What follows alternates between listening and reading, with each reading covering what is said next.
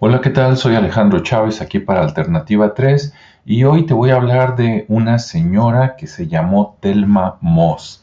Sí, ella estuvo eh, en muchos ámbitos, es una mujer que nació en 1918 y murió en 1997. Sí, vivió 79 años que para la época en que le tocó vivir, pues fueron muchos años, ¿no? Qué bueno, ojalá y bien vividos. Y bueno, ¿qué tiene de interesante esta mujer y qué tiene que ver con este canal donde te hablamos de temas a veces raros y de misterio? Bueno, pues lo que tiene que ver es que ella, fíjate que ella en la primera parte de su vida, cuando fue joven, ella fue actriz estuvo en Broadway, por ahí en varias producciones, digamos que fue famosa cuando era joven, pero después fue evolucionando y, por ejemplo, ella estuvo por ahí en Broadway más o menos en 1940, 1941, cuando tenía 20 y muchos años, y resulta que después siguió en el mundo del arte por ahí de Hollywood, sí, se fue al cine, pero no se fue como actriz. Este, claro, los años ya habían pasado, te estoy hablando de los años 50, para eso pues ella ya tenía 40 y algo, ¿no? De años, pero se fue como escritora. Y resulta que escribió temas de ciencia ficción, no muchos, pero por ejemplo, se hizo una película de un libro de ella que se llamaba The Colossus of New York, el Coloso de Nueva York.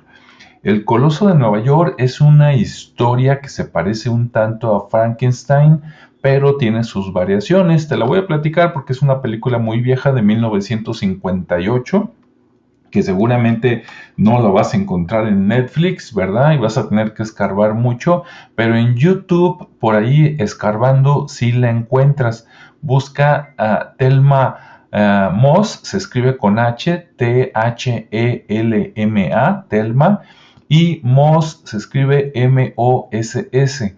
¿Sí? Entonces vas a encontrar su película El Coloso de Nueva York, si lo buscas en inglés y le pones The Colossus of New York, por ahí, por ahí buscando lo vas a encontrar. Ya la vi, vale la pena, es de esas películas relativamente cortas de aquellos tiempos, tal vez dure como una hora o menos, y bueno, es la historia, te la platico porque fíjate, estamos hablando de 1958, es la historia de un hombre cuyo padre era un cirujano, eh, neurocirujano muy bueno y resulta que él, el hijo, abogaba por la paz. Le iban a dar algo así como el equivalente al Premio Nobel de la Paz en la película y resulta que cuando se dirige hacia el aeropuerto para agarrar su avión porque le van a dar el premio en otra ciudad, lo atropellan, ¿sí?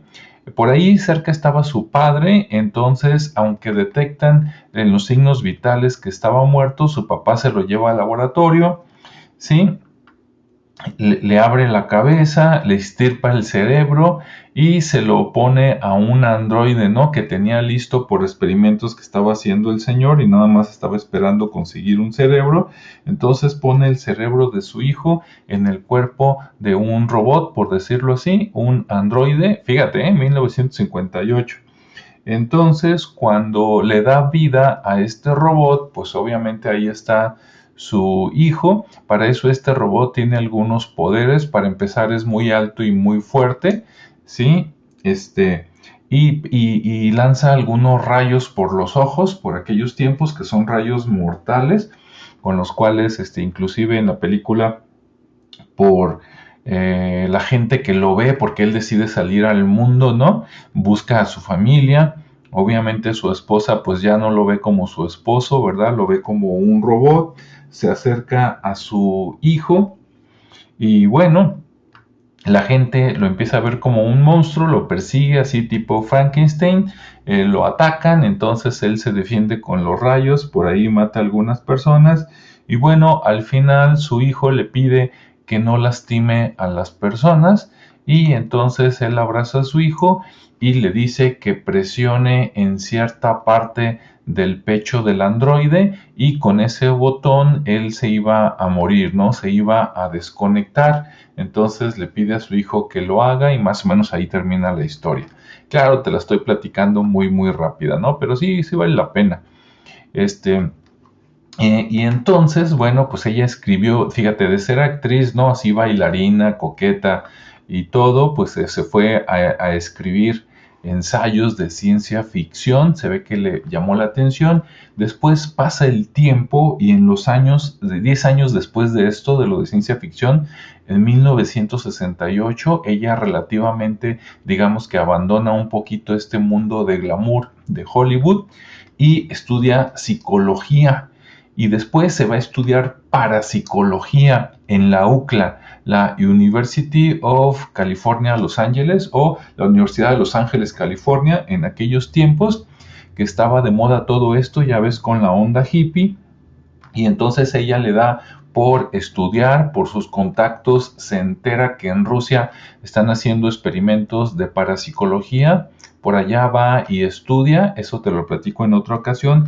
regresa y convence a la Universidad de la UCLA que la dejen hacer experimentos de parapsicología y entonces al principio sí la apoyan, pero después, conforme pasa el tiempo y con cambios de administración, primero le quitan el presupuesto, luego le quitan el espacio, al final pues la hicieron cerrar sus estudios, pero parece que tuvo estudios muy muy importantes. De hecho hay un libro que todavía consigues de ella en Amazon. Bueno, hay varios, hay varios libros, pero hay uno de aquellos tiempos que se llama algo así como The Probability of Impossible, la probabilidad de lo imposible, ¿no?